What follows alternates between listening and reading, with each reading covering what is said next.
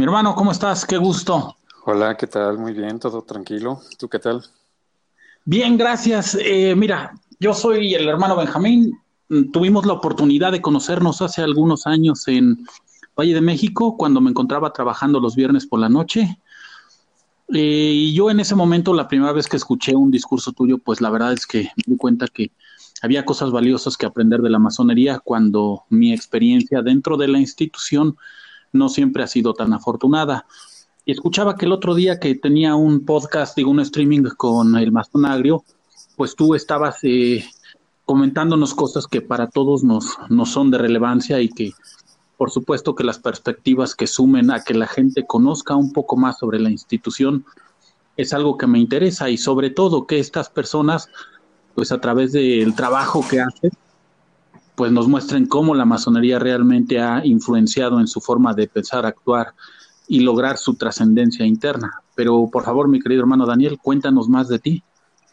Pues nada, yo, este, bueno, me dedico a las artes plásticas desde hace ya un buen rato. Eh, mi abuelo me enseñó a pintar desde niño, entonces fue algo que, pues, más bien es algo que hago todos los días, ¿no? Constantemente. Ya es una forma de vida. Al igual, yo tuve la fortuna de poderme iniciar justamente en octubre de 1991. O sea que ya este año cumplo 20 años de haberme iniciado. Y por supuesto que ha sido una experiencia busques. O sea, yo de, hecho estoy muy agradecido a todas las personas que me han formado, han ayudado a construir eh, este templo. No lo hace uno solo, sí, es mi responsabilidad, por supuesto, pero no lo he hecho solo, para nada. Una aventura increíble. Espero que siga siendo durante muchos años.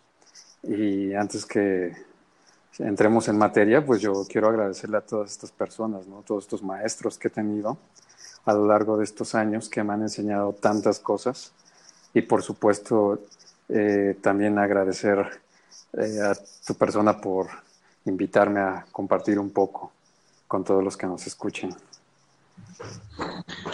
Es un gusto para mí, Daniel, que siempre haya la oportunidad de reconocer que somos nuestros maestros indudablemente y que también somos maestros a su vez que nunca acabamos de, eh, llegar a nuestro límite, pero siempre estamos luchando por alcanzarlo, como un ideal. Claro, de hecho voy a empezar con algún tipo de referencia. La pirámide trunca con el ojo que todo lo ve, ¿no? Que esa pirámide es justamente los peldaños que vamos trabajando en nosotros mismos pero que esta obra no la vamos a concluir nosotros, nunca vamos a aprender todo, nunca vamos a subir a todas las montañas. Por lo tanto, eh, dejamos a la deidad, dejamos al supremo hacedor, causa primera, como le quieran llamar y como lo maneje cada uno, eh, le dejamos eh, esa cúspide, ¿no? esa, ese fin de la obra que nosotros no vamos a poder concluir, pero es lo importante, ¿no? que tengamos la, intención de subir cada una de esas montañas, cada uno de esos peldaños, para poder eh, tener más conocimiento ¿no? sobre lo que nos rodea. Como bien dice por ahí en algún lado, develar los arcanos de la naturaleza. Claro. Cuéntame más un poco de tu experiencia. Bueno, yo acabo de hacer la referencia que eh, te conocí en Valle de México no sé si estabas como visitante o si tú eres un miembro activo de Valle de México, la muy respetable Gran Logia Valle de México. Yo me inicié en Valle de México hace 20 años y tuve la fortuna de, eh, pertenecer a, una respetable logia simbólica. Posteriormente, la, intención de poder salir y conformar otra, también lo hicimos. Y soy invitado regularmente a trabajos con muchos hermanos a los cuales aprecio y agradezco esas invitaciones. Aquella ocasión que, refieres, yo iba de invitado allá, a, bueno, a esta logia donde hay eh, maestros también. Creo que el año falleció uno de sus guías espirituales, morales, que a veces suena, suena, muy eh, suena muy pretencioso, pero en realidad ellos son los que cuando llegamos y no tenemos ni la menor idea con su experiencia, a, veces no tienen las mejores formas, eso hay que admitirlo. no, eh, yo recuerdo, por ejemplo, a los 24 años, eh, fui electo venerable maestro de mi madre logia y éramos muy pocos jóvenes en aquel entonces, ¿no? Yo tenía 24 años y recuerdo muy bien las palabras de mi señor padre, eh, que me dijo, que me dijo, ya fuiste electo venerable maestro, y yo bien emocionado, sí, yeah, ya la armé, ¿no? Ajá, armaste qué, ¿no? Y yo así como que, pues tú me vas a coachear, ¿no? Me dice, no, espérate, tranquilo, o sea, esto, tú, tú lo decidiste, tú, todos confiaron en ti, tú eres el que va a responder, ¿no? Por supuesto que siempre he tenido su guía, pero en ese momento, pues sí me quedé, pues en qué me metí, ¿no? parecía muy, desde afuera, ya sabes que todo se ve muy fácil. Claro. Entonces lo que empecé a hacer incluso eh, antes de, la instalación, me fui a visitar logias. Y, ese año tuvimos 52 interlogiales a los cuales asistí con uno o varios hermanos. 52 interlogiales, qué barbaridad te la viviste de viaje. Sí, pero eh, eh, eh, si no sabes hacer algo tienes que aprender, o sea, en ese momento, insisto, sabía lo, litúrgico, eso no había problema, pero no es nada más lo litúrgico, ¿sabes? O sea, imagínate tantos criterios, 20 criterios por, digamos, en una logia regular de miembros, hablo regular cuanto a la asistencia constante de 20 miembros, todos con edades diversas, eh, ocupaciones diversas, constructos mentales diversos, y tú, o sea, así como que parece que no has vivido tanto como para poder conjuntar al doctor que ya lleva no sé cuántos años en sus especialidades, atendiendo casos muy cabrones y de repente tú te quedas, bueno, ¿y él cómo, o sea, cómo puedo ser yo una autoridad para con él? Sin, sin, salir con que no es de tu grado o, los clásicos, este, yo soy el jefe, ¿no? principio de orden. No, no, no. A la gente se le tiene que ganar, ¿no? Eh, eh, es, es, cierto, lo escuché en un, uno de tus podcasts pasados, que alguien refería que, pues sí, forma líderes, pues sí, sí los forma porque eh, independientemente de de, tu capacidad y tu conocimiento del momento, digamos, profano, allá adentro las exigencias son más claras, ¿no? O sea, cuando te paras a, decir tu primer trabajo, pues yo la verdad estaba nervioso, eh, me apegué a lo que estaba diciendo, a lo mejor ni siquiera lo leí bien, pero lo que recuerdo muy bien es de que hubo, me llovió por todos lados, ¿no? Por eso digo, hay, ocasiones en que las cuales no lo hacen de la mejor manera. Y yo también lo hice, yo también lo hice. Hay un querido brother que recuerdo que cuando él llegó hizo un trabajo bellísimo que dijo, yo quiero ser como Benito Juárez cuando sea grande. y lo despedacé así, tal cual, ¿no? Yo, era eh, compañero en ese entonces cuando él llegó. Y, pero así vas madurando también, ¿no? Porque hay muchos maestros que te ponen el ejemplo, ya sea ahí mismo o en corto van y te dicen, oye, pues, mira, yo te sugiero que, pues, oye, se trata de, de traerlos, ¿no? De alejarlos. Este brother lo cotorreamos mucho ya años después y todavía cuando nos llegamos a ver, de que se enojó tanto que no fue seis meses. y después regresó. y, me decía, es que esa vez me enojé tanto que dije, hijo de su chingada madre, bla, bla, bla, bla. Y ya cuando, y todo, cada miércoles decía, no, no voy a ir, no tengo por qué aguantar esto. Y después dijo, no, voy a regresar, pero le voy a dar la vuelta. Entonces un día regresa, pero ya regresa bien tranquilo, ¿no? O sea, como que todo un proceso en el cual entendió que, pues, es un laboratorio. Porque al final nos podemos decir de cosas y lo que quieras terminando, todos tenemos que seguir siendo hermanos. Y, eso es muy bello, es muy bello, es como, es tal cual cuando te peleas con alguno de tus hermanos carnales, pues a veces hasta te agarras a chingazos, ¿no? Y no pasa nada, al final te contentas y pues todo funciona. porque entendemos que hay principios y hay un objetivo en común. Y el Logia ha pasado tantas veces, nos hemos distanciado porque no estamos de acuerdo o porque fulanito de repente se le ocurrió que se sentía, no sé, el dios del mundo y le dejó de hablar a todos, ¿no?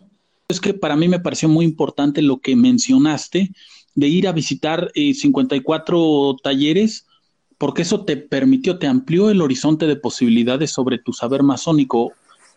Y me gustaría que les compartas a los que nos escuchan cuál es la experiencia de hacer tantas visitas a otros talleres en cuanto a tu aprendizaje de ejecución de la veneratura o independientemente de que ejerzan o no la veneratura, de cuál es lo, enriquecedor de visitar tantos talleres. Pues mira, este, fueron 52. y lo primero que haces es, no conoces a tanta gente, ¿no? Como para estar trabajando eh, tres o cuatro veces a la semana. Pero lo, importante de aquí era de que eh, con que conociera uno o simplemente llegaba a tocar y les decía, ¿saben qué?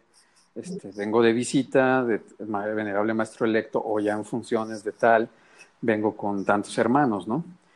Nunca me negaron la plaza, nunca, nunca. Eso habla de, mucha eh, disposición, ¿no? Porque independientemente si me conocían o no, eh, nunca uh, uh, había algunos comentarios, nunca me tocó, pero sí ya después alguna vez me dijeron que había hermanos que decían, no, vamos a trabajar en, en familia, ¿no?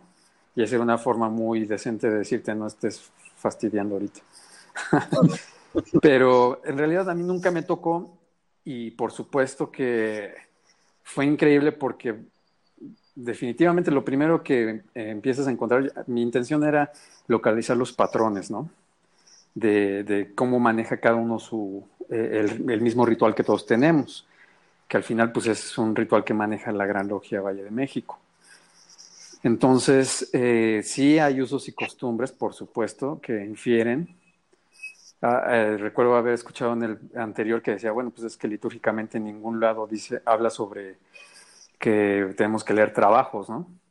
Y nosotros lo acostumbramos a hacer cuando se da la palabra en bien general de la orden. Ahí es donde todo el mundo, bueno, pues ya empieza con, con la dinámica. Pero había otros que daban la palabra, terminaban y después ya se daba la apertura de los trabajos. Esto, eh, como en todas las, eh, yo creo que en, todas las liturgias, hay, hay, muchas cosas que se van heredando porque evidentemente al dejar algo escrito, pues dejarías todo lo que, en pleno lo que estamos haciendo, ¿no? Y hay otras cosas que no deben de suceder de esa manera palabras, signos, tocamientos, bueno, pues eso se dan de boca a oído, justamente para mantener la secrecía, que es un principio fundamental de la orden. Se hablaba de que, bueno, pues es que la masonería debe ser muy abierta. Bueno, pues para que iniciamos, ¿no? Pues mejor nos ponemos a hablar como en el como en iglesia, ¿no? Ante todos y que pase lo que tenga que pasar. La realidad es que en todo esto que he aprendido, la orden sí es un tanto segregaria, ¿no? O sea, para con los demás, ¿por qué? Porque venimos de una tradición que eso es lo que hacía. si nos vamos a los canteros, entendemos, o bueno, la historia que se nos cuenta, es de que los secretos de la arquitectura de la albañilería no eran para todos, porque pues no todos se dedicaban a ello, ¿no? Por supuesto. Ya cuando empiezan a encontrar alegorías y demás, bueno, ya también hay un conocimiento que aparentemente viene de, de lo, bueno, lo que leí alguna vez en un libro de John Robinson, que se llama Nacidos en Sangre, que, que es un libro este, de cajón, eso sí es de cabecera para todo iniciado, porque nos da una idea que si es correcta o no, se acerca mucho a, por qué surge la masonería, ¿no? que habla sobre los templarios que ellos al haber viajado tanto adquirieron demasiado conocimiento, riquezas en muchos sentidos y por supuesto que todo esto lo vierten nada más entre sus agremiados entre y, y, bueno, todos los que conformaban su fraternidad antes de que fueran perseguidos ¿no? por el rey de, eh, Francia y el Papa, que tienen a los caballeros hospitalarios como su brazo ejecutor y fueron contra ellos, ¿no? Bueno, ¿qué es lo que hacen? Pues se empiezan a, refugiar. Ahí sí, eh, tal cual, ¿no? Dieron la orden 66 y que los vayan a cazar, ¿no? Entonces ellos se refugian en Inglaterra, por supuesto, eh, sobre todo más al norte, por Irlanda, y, empiezan entre estos gremios a, a vertir el conocimiento, la misma dinámica que ellos habían desarrollado. Por lo tanto, pues sí es, este, es, necesario y al final es, de cuentas es parte del constructo de la organización que se tengan estos secretos. Que bueno, ahorita ya con la fuga de información que ha sido tal, en aquel entonces, pues te estoy hablando del 99, Internet no estaba tan, tan pleno como ahora y todos los trabajos que hacíamos, pues por supuesto que teníamos que buscar libros. Yo, yo iba directo a la biblioteca de mi padre y a entrevistarme con hermanos mayores, ¿no? O sea, de edad y de experiencia. Por lo tanto, eh, fue esa, eh, el, irme a tantos lugares me hizo eh, desarrollar una tolerancia con respecto al aprendizaje porque entendía que en un lugar podemos hacer las cosas de una forma, pero en el otro no. Y al final nuestras raíces y nuestros fundamentos son los mismos. Eh, ya más allá todavía, años posteriores, empecé a visitar logias del rito nacional mexicano, el rito francés, incluso una logia que, está, que se encuentra en Valle de México que maneja algo que se llama el antiguo gremio que está basado más en lo que se trabaja en Inglaterra y a nivel mundial, que es el uso de los tres grados, pero solamente se, eh, en el grado de maestro se trabaja como tal. Recordemos que en los primeros dos, por ejemplo, no atravesamos columnas. ¿No? Claro. ¿Por qué? Porque, pues bien sencillo, no estamos dentro del templo. Es correcto. Las cámaras de compañero aprendiz no están dentro del templo. En el antiguo gremio están, se manejan en cámaras alternas, digamos que nos juntamos en el cuartito de al lado y allá te dejo tus trabajos, te los reviso, te voy evaluando. ¿Cómo? ¿Algo así como pasos perdidos?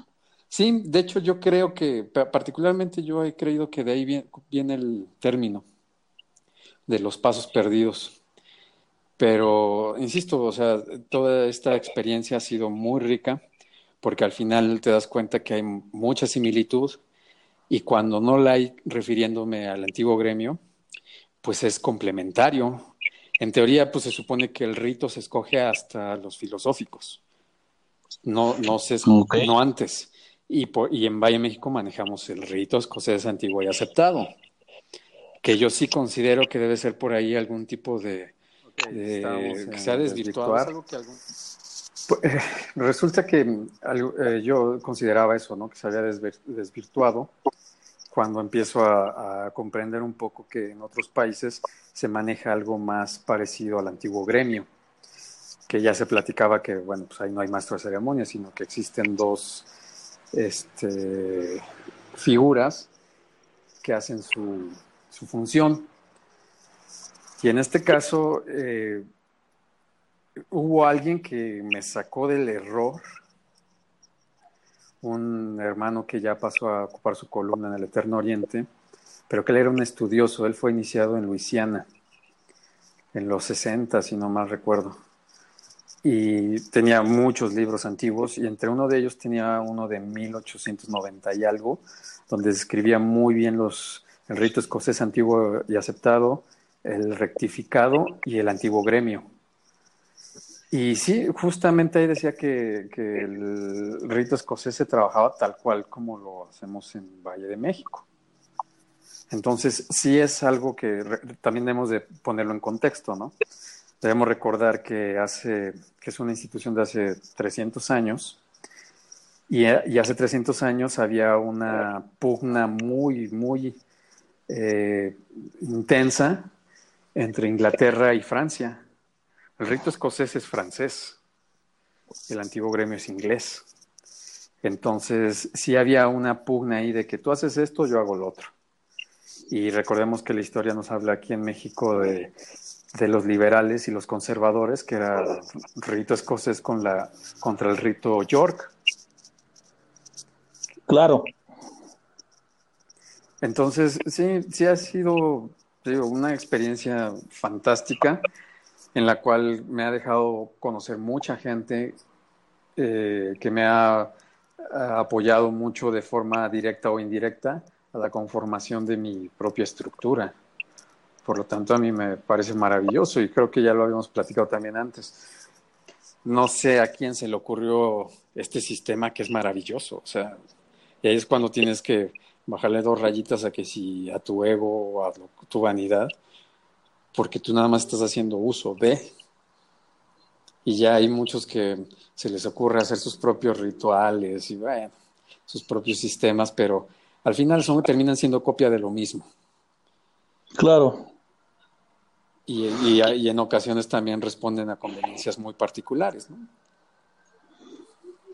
Sí, no, no debiera ser la forma, porque eh, por un lado, pues no solo te están eh, sesgando la experiencia, sino inventando su visión personal de lo que creen que es la masonería, y por algo fue hecha, estructurada de una manera tan específica.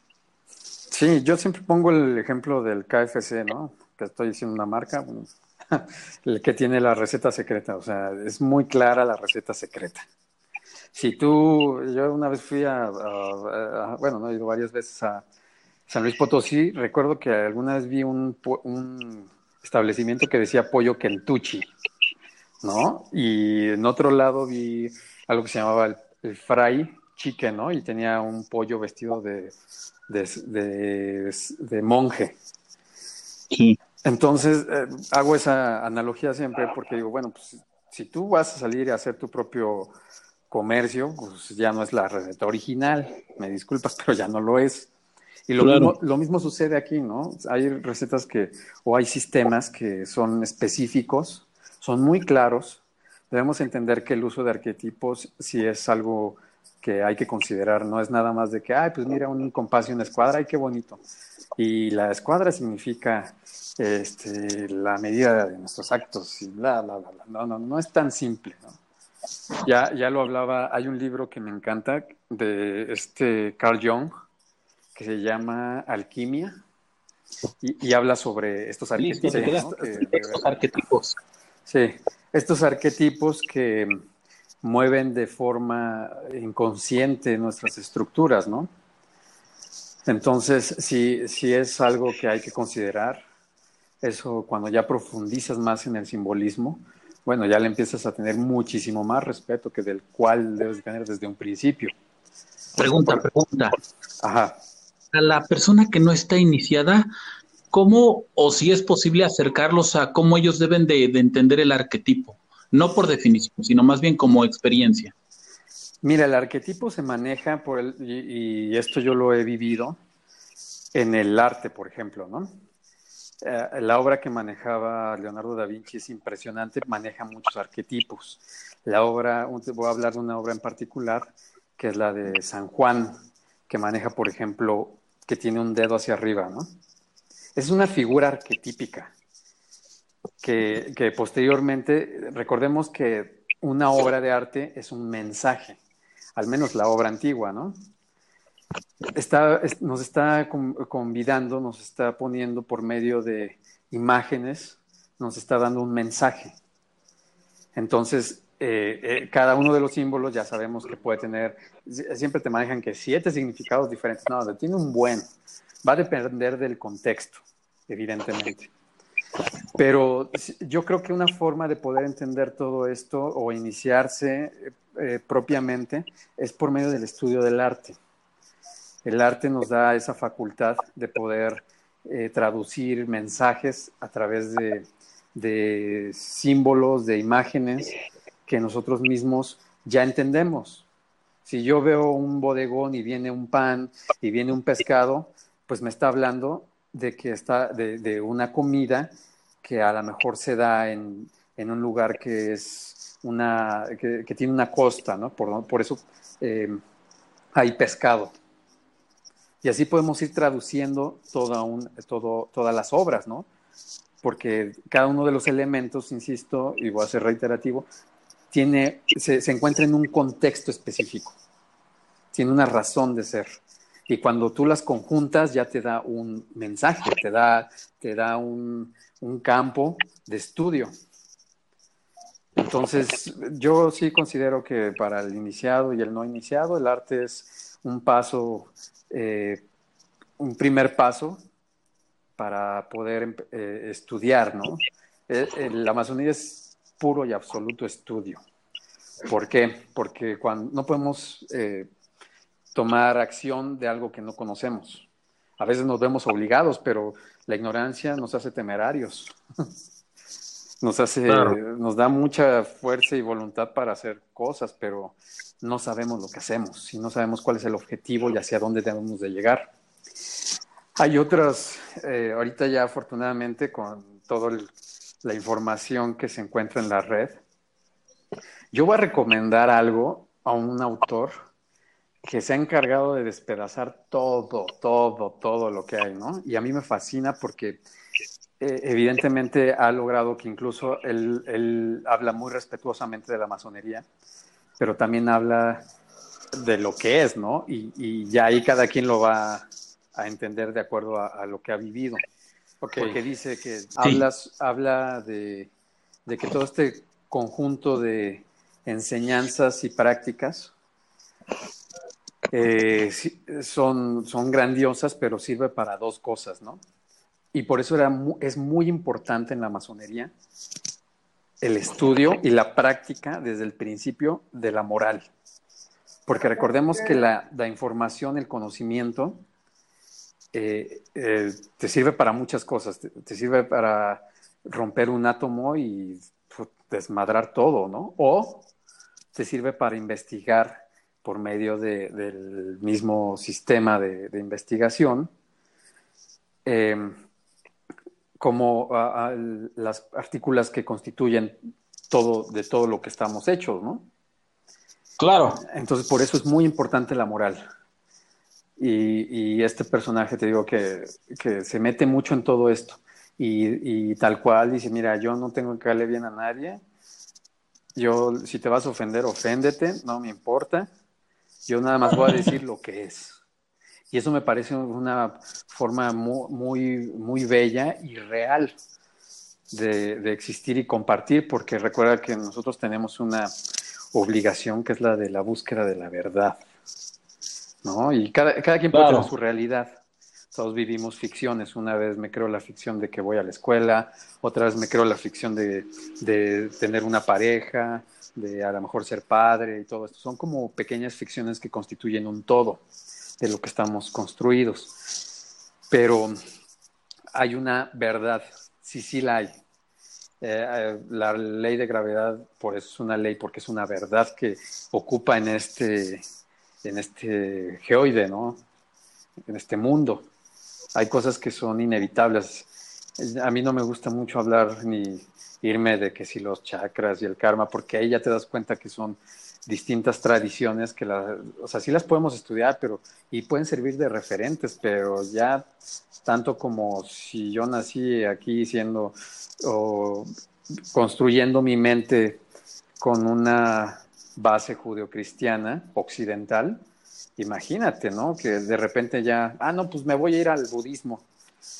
Tú solo te estás trastornando. Y es algo que hay que tener mucho cuidado, porque también hay unas modas que de programación, entendamos que sí, el mundo se programa, por supuesto que, que sucede, ¿no? Si ya entendemos que desde hace unos 10, 15 años existe algo que se llama eh, neurolingüística, ¿no? Que es una programación propia para que tú creas y logres tus objetivos y todo este rollo. Me puse a leerlo entendí más o menos de qué trataba, pero insisto, e, es, es, hay que tener mucho cuidado, eh, al menos es mi particular opinión, sobre qué eh, todo lo que estudiamos, qué es lo que tomamos y qué es lo que nos queremos creer o buscamos creernos ciegamente para poder rellenar nuestros hoyos estructurales, ¿no? Que también hay quienes han utilizado la misma orden para ello. Yo creo que aquí se nos brinda la facultad justamente esa metodología para dudar desde el primer momento, pero no dudar a lo pendejo, como me decía uno de mis maestros, ¿no? Entonces, este personaje se llama Mark Pasio, con doble S. Con doble S. ¿Con S? Eh, en YouTube está un canal eh, de un alguien que los traduce. Este amigo, ya, eh, Mark Pasio, es de nacionalidad estadounidense y alguien tradujo todas sus, sus este, pláticas y está padrísimo. Bueno, ya no lo da. Listo, está padrísimo, porque sí. conferencias. Sí, está padrísimo porque te digo que pone, eh, pone láminas eh, donde explica los símbolos, o sea, está muy completo.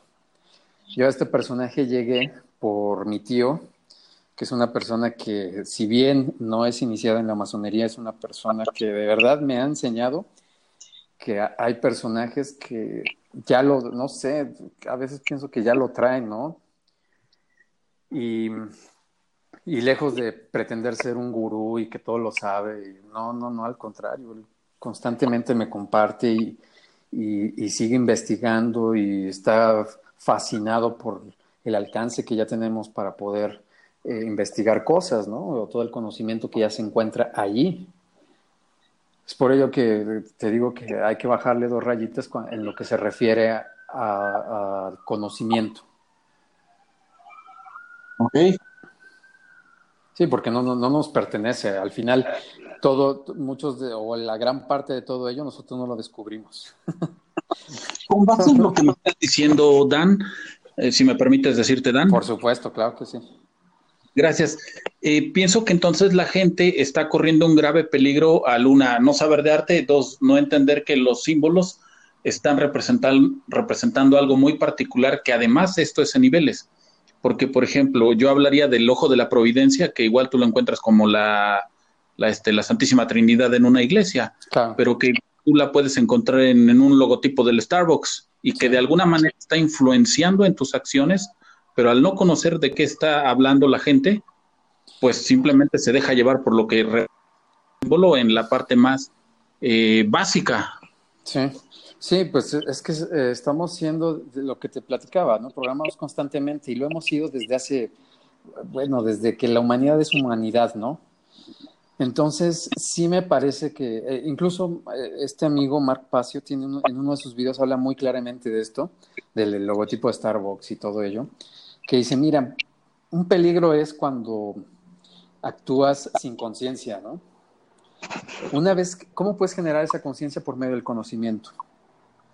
Entonces, eh, debemos entender que también vivimos tiempos difíciles en los cuales puede haber mucha información, pero eh, también la distracción es tremenda, tremenda, ¿no? Yo mismo estoy pintando y de repente estoy escuchando todo esto, es tanta información que digo, ¿sabes qué? Vamos a tomarnos cinco minutos y le pongo al cabrón que está haciendo stand-up para reírme un rato, ¿no? Pero imagínate cuando es al revés, ¿no? Que nada más estás consumiendo todo lo, la distracción. La empresa del entretenimiento es tremendamente grande, es muy fuerte y lanza muchísimos mensajes a través de todos sus productos. Ah, yo eh, el día, los últimos días he estado viendo, reviendo, por ejemplo, El Señor de los Anillos, ¿no? Esta obra de Tolkien, que es fabulosa, y más cuando este Peter Jackson la lleva al cine, wow, es formidable, es alucinante. La llego a ver en muchos sentidos, la puedo llegar a ver en el, en el simbolismo y por supuesto se, se va al, a, lo que alguna vez escribió Joseph Campbell del Camino del Héroe, que todos los mitos están construidos con los mismos, eh, la misma línea, ¿no? Y aquí es muy clara, muy, muy clara, pero tú puedes adoptar incluso esa misma, ese camino.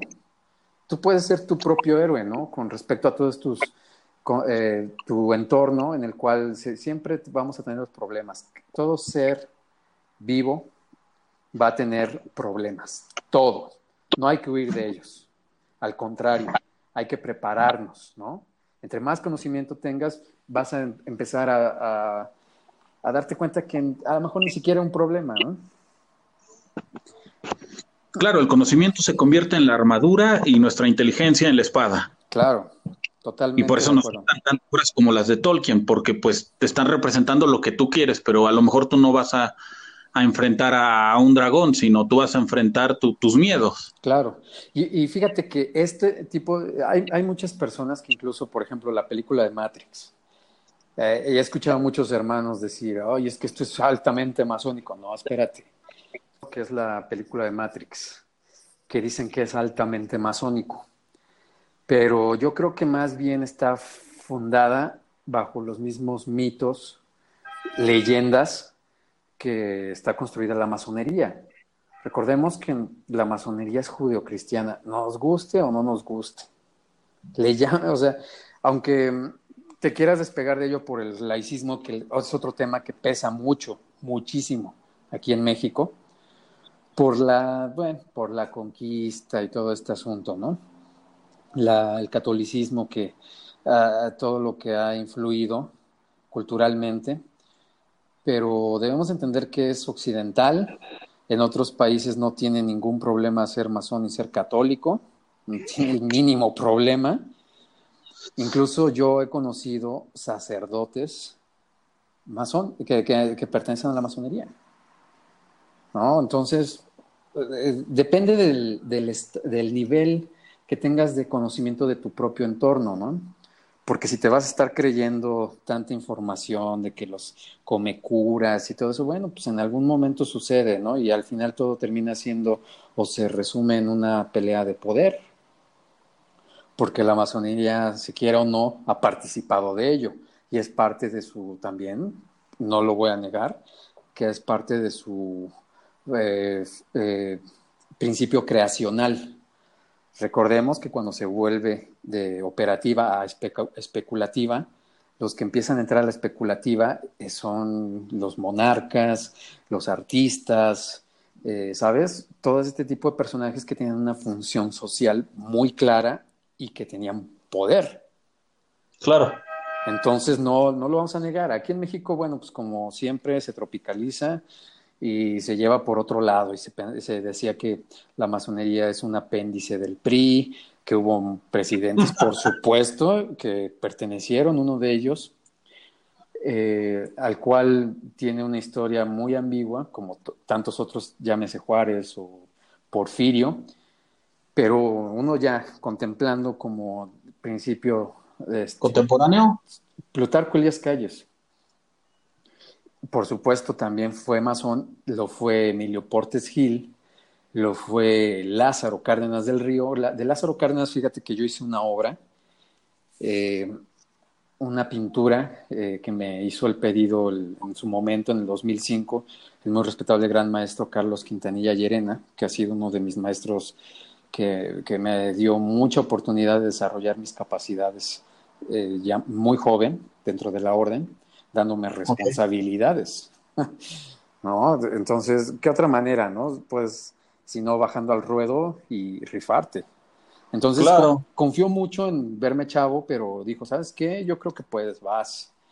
Y hubo muchas, muchas situaciones. En ese entonces me, me apoyó dándome una comisión de cultura dentro de la Gran Logia. Y, e hicimos muchos eventos, ¿no? Eh, apoyábamos, hacíamos exposiciones de pintura, este, llevábamos música, cuartetos, ballet folclórico, todo siempre con la, intención de acrecentar eh, nuestra capacidad de, apreciación estética. Pregunta, pregunta, Dani. Si, si tú ya tuviste un cargo en el, en el alto cuerpo, ¿por qué no eres un soberbio arrogante como Haz de nuevo tu pregunta. Pregunta, Dan, si tú ya estuviste eh, con, un, cargo en el alto cuerpo, que es una de las distinciones importantes que hay en Valle de México o que muchos hermanos aspiran, a mí me ha tocado, afortunado o desafortunadamente, conocer a muchos de ellos y como la mayoría levita, y yo a ti no tengo posición de levitación, pues me extraña el, bueno, ¿Qué cambió en ti para que tú no hayas elegido la levitación contrario a ellos? Pues mira, realmente lo primordial, o bueno, lo que yo considero es de que primero que nada, los cargos no son míos, son prestados. Tú nada más ejerces un rato, ¿no? O sea, no vas a estar ahí toda la vida.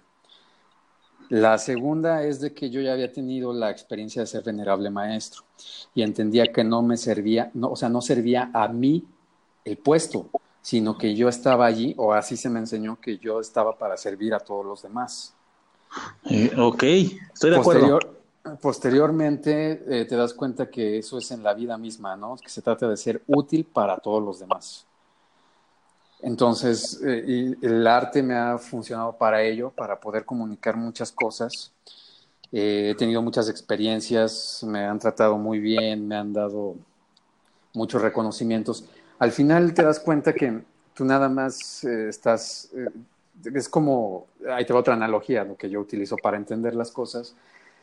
El conocimiento está, es como la onda de radio, ¿no? Tú eres un transmisor, le vas moviendo al dial y la estación que te acomoda es la que empiezas a transmitir. Al final no te pertenece nada de ello, tú no estás generándolo. Es lo que decía hace rato, ¿no? Eh, yo utilizo una computadora, pero yo no la inventé. Entonces, ¿por qué debería de creer que es mía y que yo soy el que aquí mueve todo, ¿no? Soy un usuario. Soy un usuario. Incluso cuando hago una obra, hay gente que le encanta esa obra, por ejemplo, de Lázaro Cárdenas le ha fascinado a mucha gente, la han utilizado en España para hacerle algún tipo de reconocimiento a Lázaro Cárdenas, porque recuerdas que en su momento él fue el que abrió la puerta a todos los eh, refugiados de España en la época de Franco. Entonces le tienen mucho cariño y la han utilizado.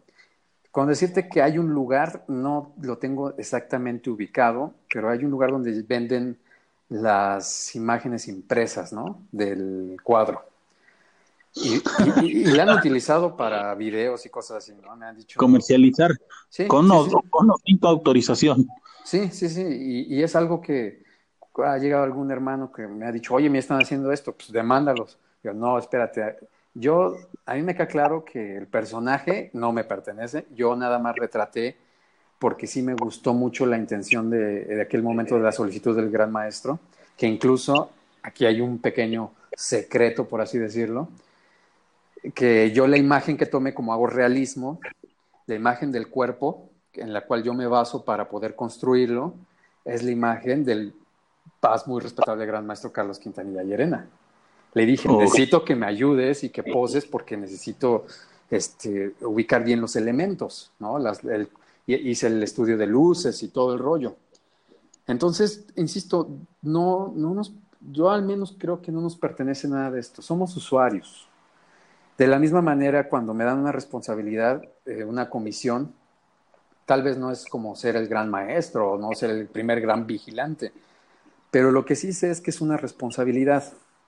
Y esa responsabilidad a mí se me enseñó que todos los compromisos que haga tengo que llevarlos o sea, cumplirlos, en, eh, eh, digamos, al nivel y toda tratar de llevarlos más allá, si se puede. Claro. Entonces, no, por supuesto que, toda esta experiencia ha sido de la mano con la experiencia de ser artista. Te, comentaba que he llevado esta experiencia masónica a la par de mi experiencia como artista plástico y me ha, me ha llevado de la mano a lugares muy bellos, en los cuales eh, sabes que como todo arte te debes a las personas que lo observan, ¿no? Porque una vez que expones estás brindando un mensaje, pero tú te debes a todo ello. Entonces, no, lo mismo acá, los cargos, tú te debes a los cargos, porque solamente los pasa a llevar un año, tal vez puedas repetir alguna vez, pero son limitados y tienes que hacer, de, llevar tu mejor desempeño, pero siempre con los pies lo más posible en la tierra, ¿no? Claro, es importante lo que acabas de decir porque, por ejemplo, yo estoy muy en contra de, de repetir veneraturas. Me parece un ejercicio peligroso y ególatra, salvo que haya ciertas circunstancias que, por ejemplo, no sé si tú dices yo presidí a los 24 y después a los 30, bueno, ha habido un tiempo donde probablemente la gente haya decidido, oye, nos gustaría volver a, a escucharte como venerable maestro y se vale, pero hay quienes agarran y dicen, pues yo me voy a poner a presidir los próximos 10 años porque no hay nadie más capaz, más competente y además soy el mejor. Para mí eso es peligroso. Sí lo es, sí, te lo digo con, por experiencia. Yo eh, fui venerable maestro ya cuatro veces, tres de mi madre logia y una ocasión en otra. Y de mi madre logia fui a los 24 y repetí el segundo año y mi argumento fue para darle un seguimiento a todo lo que estábamos trabajando. Obviamente todos mis hermanos maestros estuvieron de acuerdo y así sucedió. Posteriormente pasaron unos cuatro años y fue una necesidad porque dejaron de ir algunos eh, hermanos por la situación de trabajo profano, familia, etcétera, ¿no? Que a todos nos llega a pegar en algún momento. Entonces yo acepté, pero evidentemente siempre hay, un reconocimiento que cuando has sido venerable maestro, pues te dan al siguiente año, ¿no? Que es una medalla del tema este que hablábamos, hablaban la semana anterior del Paz Master. Y yo de verdad que tratando de, de ser congruente, solamente acepté la primera por, digamos, por anécdota y posteriormente ya no, porque me parecía que, que era una necesidad y si tú puedes apoyar esa necesidad, no debes de tener eh, un reconocimiento tan fastuoso como ese, ¿no? Al final es algo que también he discutido bastante dentro sobre el darnos reconocimientos y medallas. No estoy muy de acuerdo porque lo que vamos es a trabajar. no, o sea, vamos a chambear. El reconocimiento es cómo va cambiando tu vida. Ese es todo el reconocimiento que te vas a... Y sirve para que vayas poniendo esas, esas marcas en tierra, esos landmarks, que, que te van diciendo... Landmarks, tema escabroso. ¿Eh? Landmarks, tema escabroso. Sí, sí, pero yo hablo del concepto landmark, marcas ah, de tierra, en el cual tú las vas dejando para que cuando volteas te das cuenta dónde estuviste, lo que has avanzado, lo que has caminado hacia un objetivo. Entonces, sí, sí me parece, y, te lo digo con toda la sinceridad y lo más sencillo posible, porque justamente me hablaron hace dos semanas para decirme que me quieren dar un reconocimiento en una logia. Ellos los conocí hace muchísimos años, también han sido mis maestros y piensan que, que mi labor profana, porque yo sí he motivado la masonería en muchos sentidos, con mi obra, una de ellas eh, en Congreso de la Unión, en los Bajo Puentes, yo tenía una obra masónica. Y fue un rollo. Hace muchísimos años eh, había un Juárez masónico. Eh, no sé si lo recuerdes, pero ahí en... Sí, claro. Sí, el, que dieron en la cena de 2004. Eran unos carteles que te regalaban. Yo tengo aquí. Bueno, estaba una eh, en uno de los bajo puentes de los pilares del tren que pasa el, metro elevado, así lo conocemos aquí en la Ciudad de México, eh, había un Juárez, este, el mismo que restauré, ya hablaremos de ello, la misma imagen, pero ya estaba muy, muy maltratado. Entonces eh, hubo un proyecto allí en el cual me invitaron y me, me dijeron, pues tienes un espacio y es un homenaje a José Guadalupe Posadas por parte también de, eh, era de la delegación, Venustiano Carranza y eh, Conaculta, si no mal recuerdo. Entonces, eh, yo justifiqué que, porque justamente había salido una nota en la jornada en aquel entonces, de que eh, hablaba sobre el taller de José Guadalupe Posada que estaba por allí, por la Morelos, y también hablaba de que había pertenecido a una logia masónica. Entonces mi argumento fue que yo le estaba haciendo un reconocimiento a alguien que pertenecía a la fraternidad, a la que yo también este, pertenecido, ¿no? Entonces no hubo problema y eran la imagen, dos manos saludándose en blanco y negro y un compás y una escuadra detrás. Entonces eh, eh, yo siempre, yo no he negado mis afiliaciones porque tampoco creo que por ello no voy a encontrar trabajo, me van a castigar los curas y la obra sacra, ¿no? O sea, no, no, no, no, no, esto es aparte, ¿no? O sea, eh, yo sí creo que eh, se vale poder expresar lo que piensas, lo que sientes y más en el arte. Tengo, tengo obra masónica que muy propia que he desarrollado porque de verdad es algo que, como lo dije hace rato, por medio de la pintura, puedo dar mensajes, ¿sabes? Puedo construir un mensaje que quien entienda los elementos, pues va a decir, órale, qué padre, ¿no? Quiso decir esto. Y eso me ha pasado muchas veces en las exposiciones, que gracias a esos elementos que manejo, la gente lo puede entender y los traduce.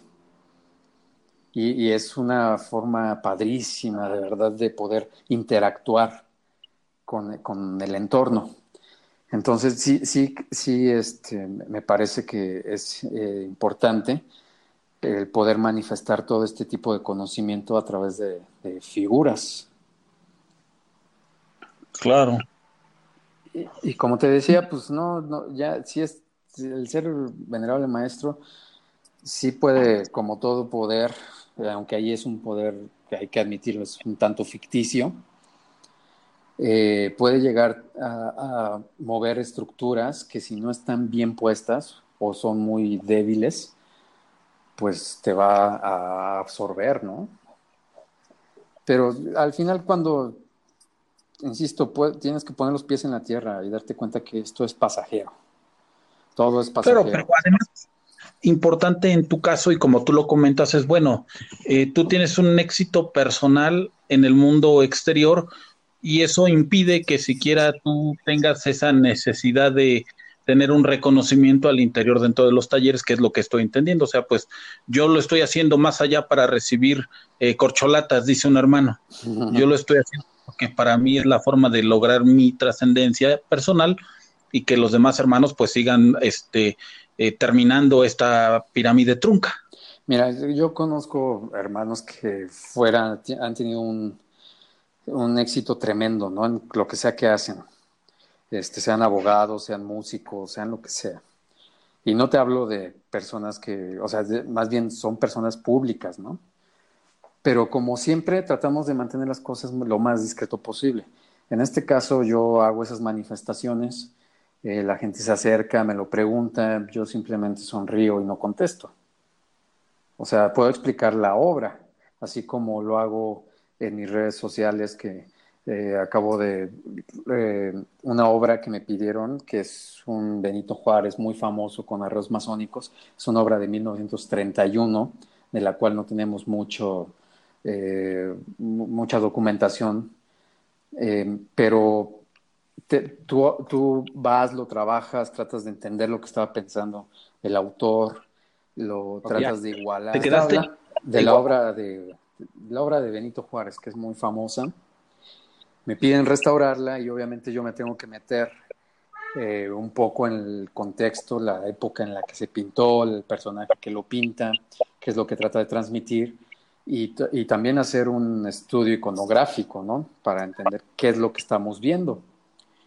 Entonces, esta obra tiene unos detalles que, por ejemplo, detrás tiene el castillo de Chapultepec, está sobre un templo masónico muy evidente, eh, tiene, a Benito Juárez tiene un dedo hacia abajo, y muchas personas me preguntan, bueno, ¿eso qué significa? Les dije que en un estudio que hice significa, este, como la otra mano está sobre la, un libro que dice Constitución de 1857, lo que está haciendo con una mano es hacerla valer teniendo, ya sabes cómo se toman los juramentos, poniendo, el presidente pone la mano sobre la constitución, haciéndola valer, y la mano izquierda, al señalar hacia abajo, es como decir aquí y ahora, constantemente, ¿no? Claro.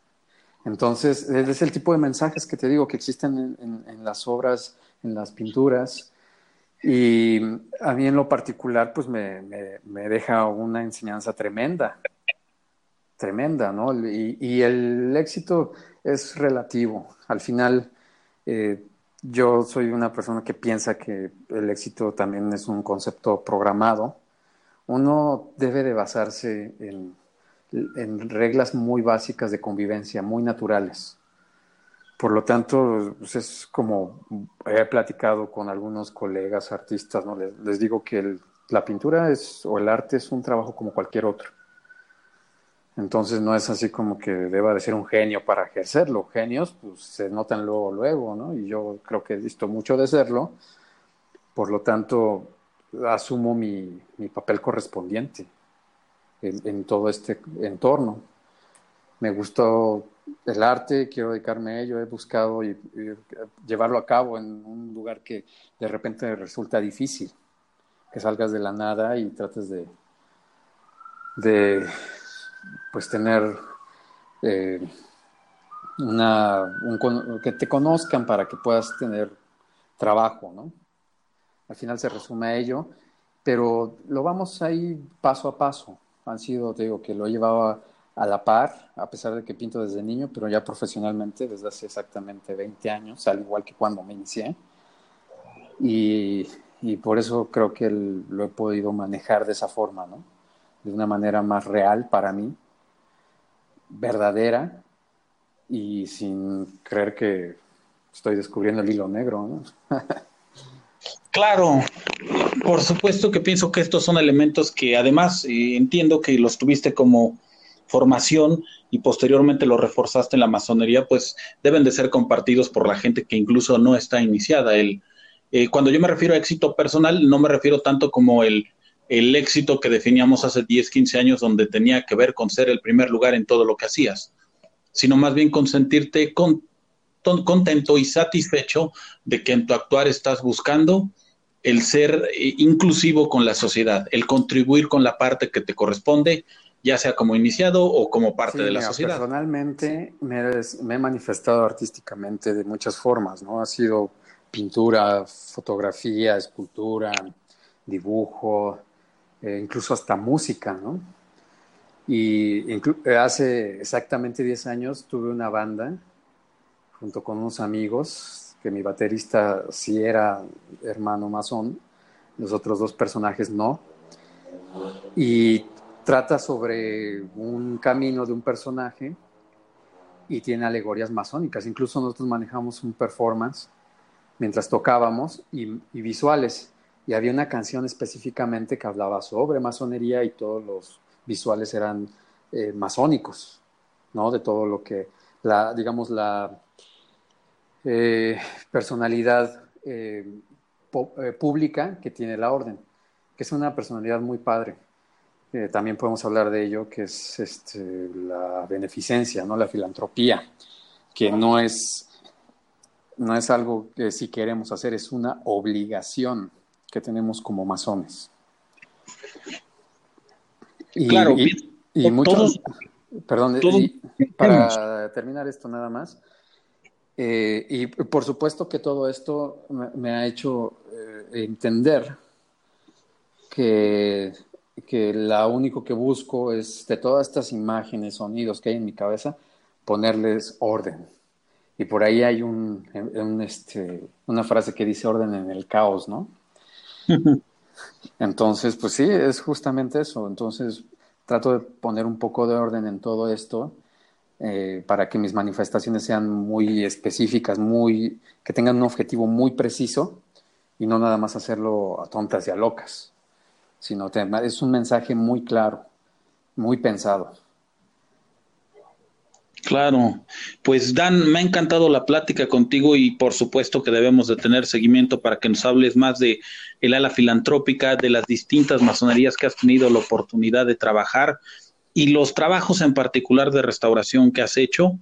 Y si me permites tomar fotos de tu, más bien bajar las fotos de tu muro para compartirlas mientras los que escuchen el, el podcast por YouTube pues puedan ver qué es lo que has estado haciendo. Sí, sí, sí, por supuesto. Y yo te agradezco mucho la conversación y a todos los que nos escuchan, por supuesto, para que podamos compartir un poco y o sea, tener esta oportunidad de compartir un poco sobre todo lo que hacemos y, sobre todo eh, brindar ahora sí que casi casi como en Alcohólicos Anónimos un testimonio. claro que sí. De que la orden es, es, bellísima y cuando eh, ah, tratas de enfocarte en los principios, las cosas funcionan. Funcionan y funcionan muy bien. Claro, es un hecho. Nada más te voy a agradecer que me compartas todas tus redes para que la gente que esté interesada y que te gusta que te sigue, eh, pues pueda conocerte más y tu trabajo finalmente. Sí, mira, ahorita eh, te voy a dar la, el Instagram, que es donde ya voy a estar trabajando de lleno. Ah, porque las otras, pues la verdad es que no, no las sé, o sea, las utilizo muy particularmente pero para cuestiones de trabajo, ahorita ya voy a utilizar nada más el Instagram, que ahí está toda mi obra, o gran parte de ella, y empezó pues justamente por la necesidad de estar tomando fotos, de que me encantaba, y ahorita, y ahorita con los dispositivos móviles, pues eh, lo tienes más al alcance, ¿no? Y claro. me pueden encontrar como Daniel Barrera del Castillo. Perfecto. Pues mi querido hermano, Seguimos en contacto y ha sido un gusto platicar contigo. El gusto ha sido mío y a tus órdenes. Gracias, que estés muy bien. Abrazo fraterno. Gracias, abrazo de regreso.